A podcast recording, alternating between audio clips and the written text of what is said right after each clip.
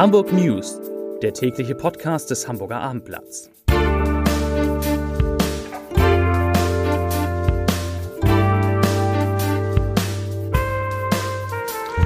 Moin, mein Name ist Lars Heider und heute geht es um ein Konzert in der Elbphilharmonie, das hunderte Besucher und Besucherinnen vorzeitig verlassen haben. Weitere Themen. Der Ton im Hafen wird angesichts des Verkaufs eines Teils der Hala Rauer in der Innenstadt wird ein randalierender Mann festgenommen und ich war dabei. Und die Queen Mary 2 ist wieder in der Stadt, allerdings nicht mehr lange. Dazu gleich mehr. Zunächst aber wie immer die Top 3, die drei meistgelesenen Themen und Texte auf abendblatt.de. Auf Platz 3 Hafenbombe entschärft, AIDA und Theater betroffen. Auf Platz 2 zu groß, aus für Feuerwehrball nach 130 Jahren. Und auf Platz 1 Neubau der ICE-Trasse von Hannover nach Hamburg gestoppt. Das waren, das sind die Top 3 auf abendblatt.de.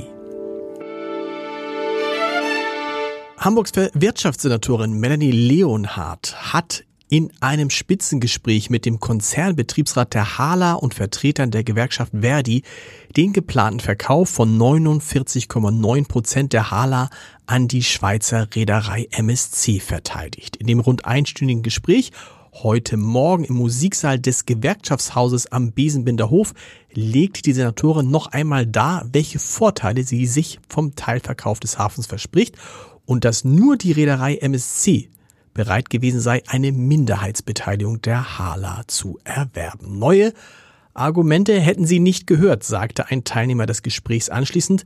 Andererseits seien sie, also die Vertreter der Gewerkschaften, auch nicht davon abgewichen, dass wir den Verkauf ablehnen.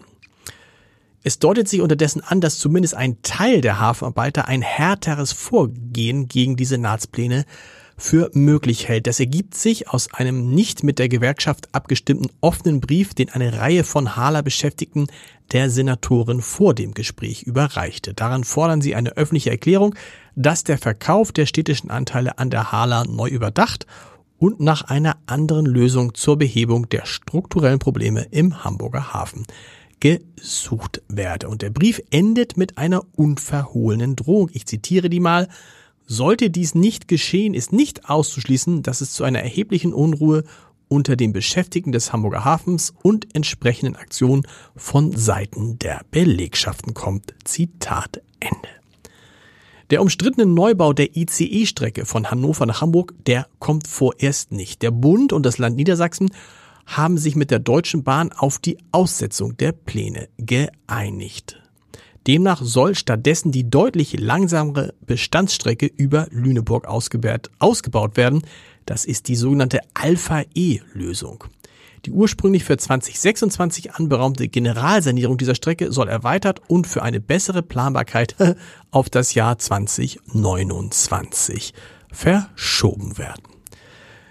Äh, königlichen Besuch hat es heute im Hamburger Hafen gegeben. Die Queen Mary II hat heute Morgen am Cruise Center Steinwerder angelegt und gegen 19 Uhr wird sie wieder in See stechen. Zuletzt war das Kreuzfahrtschiff im Mai bei uns in Hamburg gewesen. Der 345 Meter lange Cruise-Liner der britischen Reederei Cunard, die wiederum zu der US-Gruppe Carnival gehört, kann rund 2600 Passagiere aufnehmen. Das klingt nach einer gewaltigen Menge. Doch damit liegt die Queen Mary II deutlich hinter den aktuellen Spitzenreitern.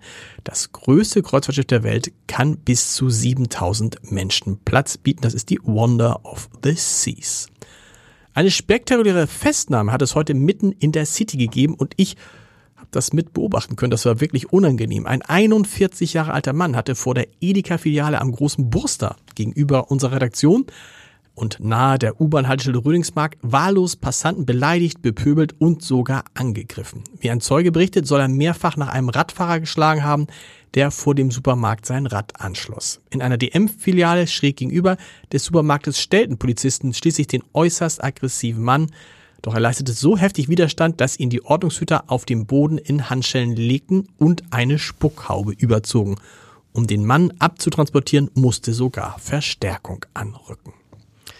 Die Vorfreude war groß. Seit Wochen gab es für das Konzert von Elvis Costello keine Karten mehr für den großen Saal der Elbphilharmonie. Fröhlich und beschwingt kam Costello und sein Pianist Steve Nivi auf die Bühne, nahmen den Beifall des Publikums entgegen und begannen ihr Set mit This Year's Girl, einem Song aus dem Jahr 1978. Der Sound allerdings, der ließ zu wünschen übrig. Besonders die T, S und Sch Laute klirrten.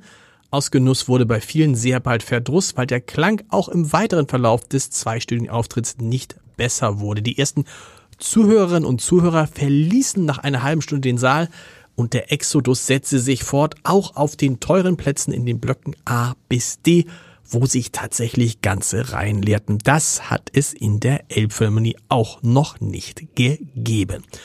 Zum Podcast-Tipp des Tages. In unserem Podcast Das Scholz-Update spreche ich mit Stefan Lambi, dem Dokumentarfilmer, der gerade die Dokumentation über zwei Jahre Ampelregierung veröffentlicht hat in der ARD-Mediathek mit dem Namen Ernstfall. Wir sprechen über die drei wichtigsten Personen in der Ampelregierung, über Olaf Scholz, über Christian Lindner und über Robert Habeck. Und interessant, Stefan Lambi verrät, warum Robert Habeck der Bildzeitung keine Interviews gegeben hat und auch keine Interviews geben wird anscheinend. Hören Sie mal rein unter www.abendblatt.de slash podcast. Und wir hören uns morgen wieder mit den Hamburg News. Bis dahin. Tschüss.